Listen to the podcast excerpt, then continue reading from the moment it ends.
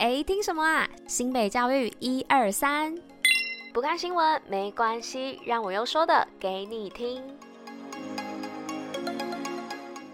哎大家吃饭了吗？我是珍珍，大家午安。今天十二月二十七号，礼拜三，新美教育一二三的第四百三十集，同时也是第四季的第六十一集喽。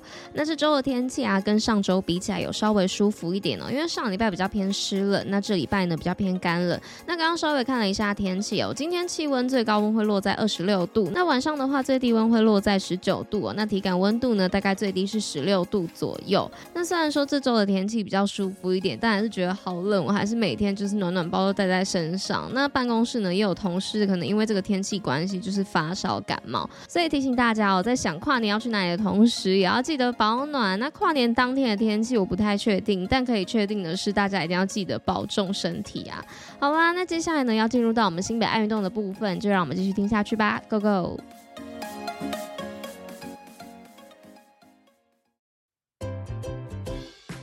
新北爱运动。好的，那接下来进到新北爱运动的部分哦。那新北爱运动今天要来分享的就是关于二零二三台湾运动产业博览会。那喜欢运动、关心台湾运动以及产业圈的朋友们看过来哦。那台湾运动产业博览会来啦。那现场呢有各式各样的主题。那除了展出我国运动好手在国际竞赛当中的卓越表现之外呢，也呈现了粉丝所关心的职业和业余运动，并包括了近几年掀起热潮的应援文化哦。那凸显出台湾运动产业相关的软实力，那也有设立电竞展区，让你能够近距离感受电竞的魅力。那本周呢也有许多主题的分享会哦，欢迎大家到现场来聆听。那展期呢直到明年的一月一号，地点呢在松山文化园区的一到五号仓库。那有兴趣的朋友们不要错过这个难得的机会哦。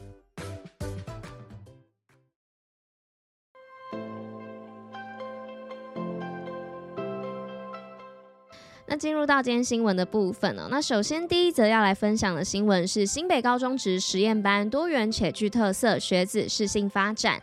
那多元且具特色的实验班，新北市高中职提供家长学生来选择，让学子们呢适性发展。那一百一十二学年度共计二十二校四十二班申请通过。那实验班呢横跨双语国际、法商人文、数理科学、美感教育、生医科技、原住民族文化艺术等等。那以学生为中心来设计课。课程哦，那并使用数位辅助以及规划实作课程，跟延揽专业师资，并与大学衔接资源共享，那提升学生未来的竞争力。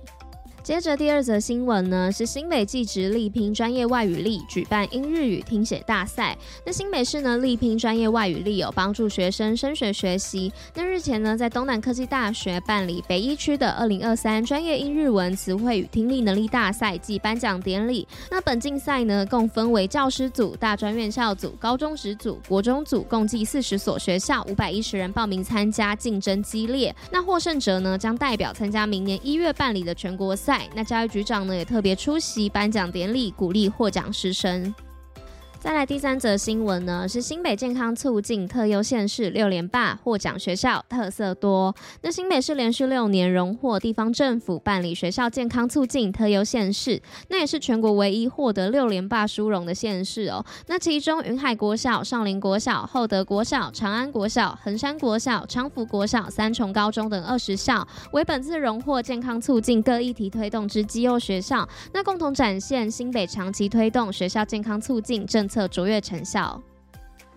那来到今天最后一则新闻的部分，是新北幼教之光创新特色优质课程助幼儿成长。那一百一十二年新北幼教之光甄选结果呢，在日前公布。那为了鼓励各幼儿园踊跃参与哦，那今年呢也提高了奖励。那共计有九十一件方案来踊跃参赛哦。那最后呢评选出优秀作品十二件，包含特优一名、优等三名、佳作八名。那此外呢增设了特色品牌幼儿园奖，以及延续去年的新苗奖。那同同时呢，也办理幼儿园特色课程分享会，那来推广优质的教学成果，那以提升新北市幼儿教育的品质，来促进多元课程的发展。今天五四三什么？OK，那来到今天五四三的部分了。那今天五四三呢，要来跟大家分享什么样的故事内容呢？今天要来分享的是关于原本以为只是一座小山丘，结果它是全国最古老的金字塔。那有关于全球最古老金字塔的争议呢，从埃及和秘鲁之争哦，一直延烧至今。然而呢，今年十月啊，有一篇发表于考古勘探的期刊的学术论文显示，这一座具有争议性的标题啊，或许该交给印尼西爪哇省的巴东山哦。那这一座。山呢，被长期视为是一座死火山山丘，但最新的研究指出啊，它实际上是一个古老的人造结构，可能是全球已知最古老的金字塔哦。那此研究呢，由考古学家、地质学家和地球物理学家组成的团队来进行，而印尼的地质学家丹尼纳塔维贾亚博士呢，是论文的共同作者之一。那他在二零一一年的时候啊，就首次的发现了这一座山的不寻常形状哦，山顶呢遍布着巨石建筑，那引起他的好奇心。那随后的研究也表明哦，这一座山呢，不仅不是自然形成的，还是一个古老的人造建筑哦。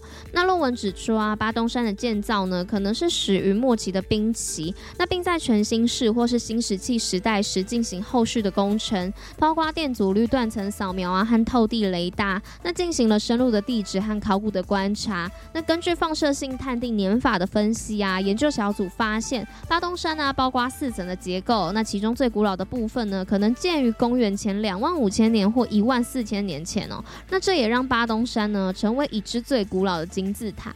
然而呢，这一项研究也不是毫无争议哦，因为美国威斯康星的基诺沙博物馆名誉主任兼考古学家丹乔伊斯就表示呢，虽然这些日期哦似乎是可靠的，但一样存在一些争议。他提到啊，为了更好的了解该地点的年龄，需要进行更集中的放射性碳定年法的独立调查和重复的结果。